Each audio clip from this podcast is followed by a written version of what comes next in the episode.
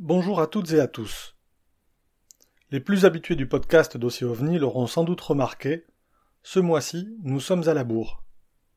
Nos emplois du temps respectifs ne nous ont pas permis de sortir l'épisode dans les temps, c'est-à-dire autour du 15 généralement de chaque mois, mais pas d'inquiétude, l'épisode est sur les rails, et il devrait arriver au cours de la semaine prochaine. En attendant, et suite au mail que vous nous avez envoyé, entre parenthèses, ils nous ont fait très plaisir, ça montre que certains d'entre vous ben, sont curieux de découvrir les nouveaux épisodes. On avait envie de vous faire plaisir également, et de répondre un petit peu à votre attente, donc je vous propose une sorte de mini-épisode que l'on pourrait classer dans les bizarreries ufologiques. En effet, en 2005, le GEPAN reçoit un témoignage pour une observation faite 30 ans auparavant, par une personne qui, après avoir tu son observation pendant toutes ces années, a ressenti l'impérieux besoin de parler. Je vous propose de découvrir avec vous la teneur de son mail adressé au GEPAN. Chaque année, des centaines de personnes sont témoins de phénomènes aériens non identifiés. Ces observations les bouleversent et vont jusqu'à changer leur regard sur notre place dans l'univers. L'histoire que vous allez écouter s'est réellement produite et a été consignée dans les rapports du GEPAN les soukoupistes attentifs à toutes les manifestations de ce phénomène. Aujourd'hui, dans les dossiers OVNI, bizarrerie ufologique, témoigné 30 ans après.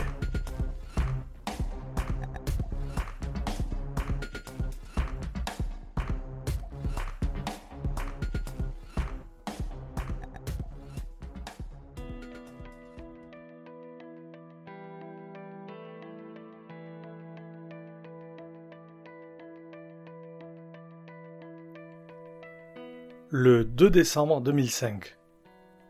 Messieurs, cela fait maintenant plus de 30 ans que je voulais témoigner de ce que j'ai vu un soir d'été dans les Landes. Mais à qui? À l'époque, il n'existait pas d'enquête sur le sujet. Conscient que j'étais un témoin privilégié ce soir-là, j'ai ouvert bien grand mes yeux et j'ai hurlé pour appeler. Je ne devais pas être seul à voir. Ce n'était pas de simples lumières comme souvent mais bien des aéronefs que je voyais. C'était en été dans les Landes, en juillet je pense, et un samedi soir.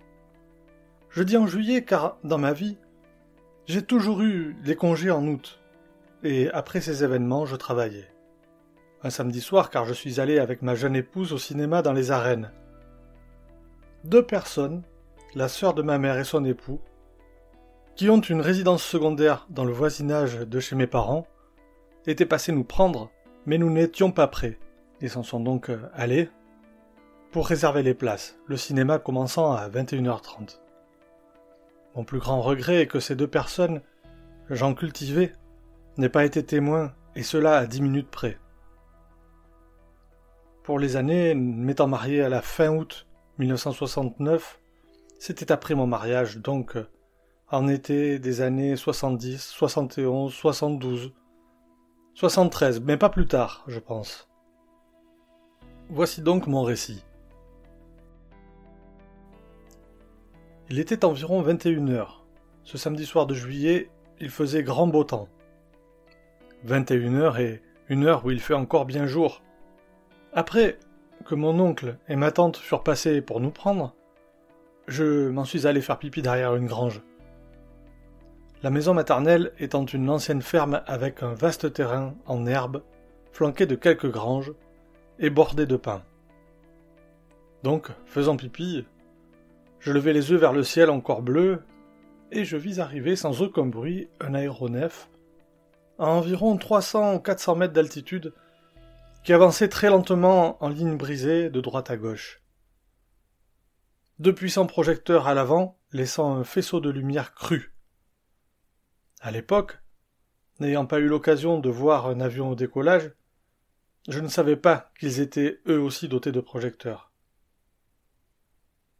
Cet aéronef avait une forme de secoupe de couleur blanche en aluminium. Je n'ai pas vu d'autre éclairage. Conscient du privilège que j'avais d'être témoin de quelque chose d'exceptionnel, j'ai appelé en hurlant. Des membres de ma famille présents dans la maison sont donc sortis inquiets, se demandant ce qui se passait. Regardez Ouvrez bien vos yeux, vous êtes des témoins privilégiés. Il faut vous souvenir de ce que vous voyez, leur ai-je dit. Il y avait là mon épouse, ma mère, aujourd'hui âgée de 82 ans, ma grand-mère paternelle et ma grand-mère maternelle, toutes deux décédées aujourd'hui. Mon père, absent de travailler. Là encore, c'est un regret qu'il n'ait pas pu voir. La grand-mère maternelle, en patois et se mettant la main devant les yeux, disait Non, je ne veux pas voir ça. Non, ce n'est pas bon, je rentre. Ce qu'elle fit.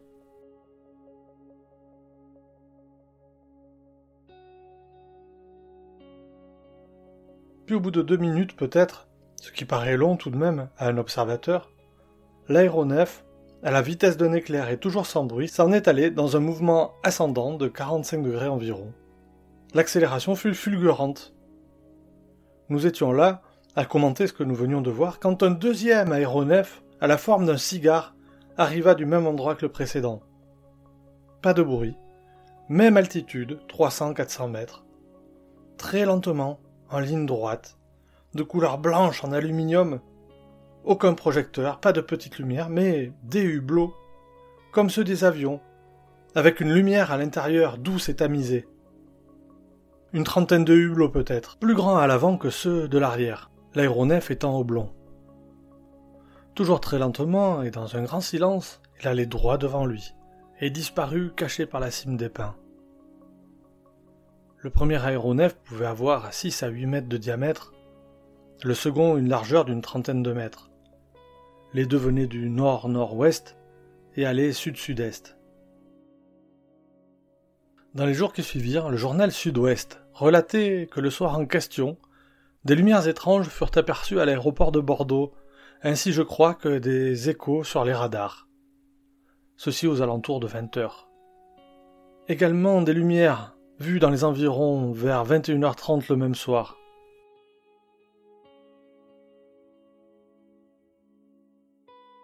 Ce que nous avons vu en plus de 30 ans, je n'en ai parlé qu'à trois ou quatre personnes de confiance. Des aéronefs qui ne font aucun bruit, qui peuvent se déplacer très lentement, c'est pas banal. Même les montgolfières sont bouillantes avec leur lâcher de gaz dans les brûleurs.